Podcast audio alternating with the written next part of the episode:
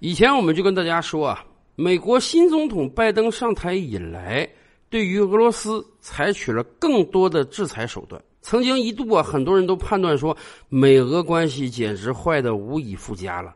到现在为止，美俄双方大使都已经返回本国了，这简直就是断交的前奏啊！而且就在前几天啊。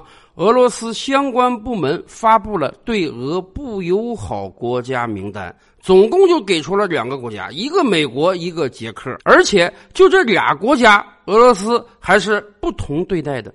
对于美国，俄罗斯更狠。俄罗斯说啊，由于你是我的不友好国家，所以未来美国在俄罗斯的大使馆也好，领事馆也好，一个俄罗斯人都不允许雇佣。按道理说啊，美俄关系将走向更坏的前景。然而，谁都没想到，就在这个关键时刻，美国竟然解除了对俄罗斯一个企业的制裁。这个企业是俄气的全资子公司。这个企业现在唯一的业务就是搭建北溪二号。这简直让很多人丈二和尚摸不到头脑啊！这么多年以来，对于北溪二号，美国一直是围追堵截的，美国一直是制裁的，美国一直是强烈反对的。怎么，当俄罗斯把美国列成不友好名单之后，美国反而取消了对这个公司的制裁呢？甚至美国国务卿布林肯在雷克雅未克与俄罗斯外长拉夫罗夫举行会晤时还说呀，终止对北溪二号管道运营商的制裁，符合美国的利益。难道美国也是跟日本一样的国家？你越恭敬他，他越瞧不起你，你就得给他打得狠了，他才要尊重你吗？咱们先来聊聊什么是北溪二号啊。众所周知，俄罗斯是一个能源输出型国家，实际上在经济层面上讲，俄罗斯更像是一个大号的沙特。是的。沙特靠卖石油成为土豪国，俄罗斯也是靠卖石油和天然气支撑起它那并不强大的经济。尤其是近些年来啊，国际能源格局发生了深刻的变化。别的不说，未来十年汽油车可能都不让卖了，大家要改用电动车了，这对石油的需求进一步下降了。过去几十年，我们一直担心，哎，有没有可能有一天啊，世界范围内的石油耗尽了，我们人类怎么办呀？我们人类没有能源可以用了。然而，事实告诉我们，一方面，世界上的石油简直是取之不尽、用之不完的，你随时随地可以找到更多的油田；另一方面，未来有可能有一天我们都不需要石油了。所以呀，俄罗斯特别着急。前些日子，俄罗斯主管能源的官员甚至讲啊。未来几十年，可能这个对于石油和天然气的需求会大大下降，因此俄罗斯未来的能源政策就是能卖就卖，卖的越快越好，卖的越多越好。在这个能源需求还有的前提下，尽量的把俄罗斯的能源卖掉，换回来钱，以改善俄罗斯的经济结构。所以，对于俄罗斯来讲，他非常希望能多建几个管道，把自己的石油、天然气通通的卖出去。现在俄罗斯的能源是怎么卖的呢？现在就有管道啊，只不过这个管道是建在陆地下的，哎，要绕过这个乌克兰啊、波兰啊。一方面，你这个石油管线占了人家地了，你得给人钱，所以光乌克兰每年就能从俄罗斯拿到五六十亿美元的过路费。另一方面，俄罗斯跟这几个东欧国家和前苏联加盟共和国关系并不好，现在跟乌克兰还打着仗呢，所以俄罗斯很担心啊，将来形势一旦恶化，人家把这管线掐断了怎么办？那等于掐断了我的经济命脉啊！所以俄罗斯早早的就想多建一条管道，绕过乌克兰、波兰，直抵欧洲腹地，这才有了北溪二号的动工意向。俄罗斯有取之不尽、用之不竭的能源，谁缺能源呢？当然是以德国为代表的西欧国家了。近些年来，全球范围之内对环保能源都是非常重视的，所以德国本来就关掉了很多用煤发电的火电厂。另一方面呢，由于十年之前三幺幺大地震导致核电站的泄漏，使得全世界范围内都引发了对于核电站的质疑，因此。德国早就把自己国内的几个核电站都关了，甚至为此赔了人家厂商一大笔钱。那么，既没有核电站，又没有火力发电站，德国靠什么能源呢？就指望着俄罗斯的天然气了。所以在能源问题上，德国实际比俄罗斯还要急迫。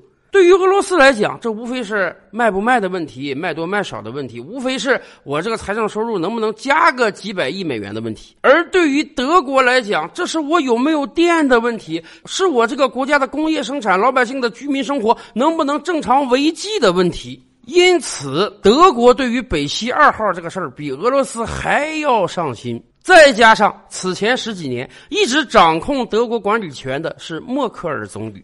默克尔本人啊，跟普京关系还是非常好的。这里可以给大家讲一个有趣的事儿啊。默克尔出生在当年的东德，他的大学是在莫斯科读的，所以默克尔本人的俄语非常流畅。而普京呢，众所周知，在进入政坛之前，他是一名克格勃的军官。普京在东德当了好多年的间谍，您想啊，你在东德生活，你这个德语差得了吗？因此。德俄两国领导人都分别在对方的国家生活过多年，对对方国家的情况了若指掌，语言都没有任何障碍。因此，普京和默克尔的关系也非常密切，这也使得北溪二号能够成型。对于德俄双方来讲，这是一个双赢的事情。然而，对于美国来讲，这就不一定是什么好事了。一方面，美国也憋着挣钱啊。美国多次跟德国提出来，你别买俄罗斯那个天然气，我们美国也有啊，我们海运给你运过来不行吗？另一方面，美国更担心的是，这条管道将使德俄之间联系的更加紧密。就像布林肯说的那样，虽然他觉得终止对于北溪二号管道运营商的制裁符合美国的利益，但是未来美国仍致力于使用所有可用的外交手段来阻止北溪二号项目的实施，因为北溪二号有可能威胁欧洲的能源安全，华盛顿要防止莫斯科采取掠夺性行为。只是卖点天然气而已呀，怎么就影响了欧洲的能源安全？原因很简单，因为如果以后欧洲的主要能源提供国是俄罗斯的话，那么美国担心从此欧洲就绑在俄罗斯的战车上了，或者说，因为你的能源是人家提供的，从此欧洲就要受到俄罗斯的胁迫了，或者说就不能跟美国一条心了。咱们这么讲吧，美国的担心。有些许的道理，毕竟未来能源是由俄罗斯提供的嘛，所以美国的担心似乎有点小道理。然而，凭什么美国就事先推定德国买了俄罗斯的气儿就有可能跟俄罗斯结盟？凭什么美国就担心俄罗斯向欧洲提供能源就危及了欧洲的能源安全？这其实也是美国的霸权主义心态在作祟。美国似乎觉得欧洲这些小老弟啊，就必须唯命是从、马首是瞻，哪怕在能源这个问题上，都只能买美国的，而不买俄罗斯的。所以，过去几年，美国对于北溪二号一直是强烈反对的。政治上，美国多次要求德国直接拒绝北溪二号的施工；经济上，美国挥起制裁的大棒。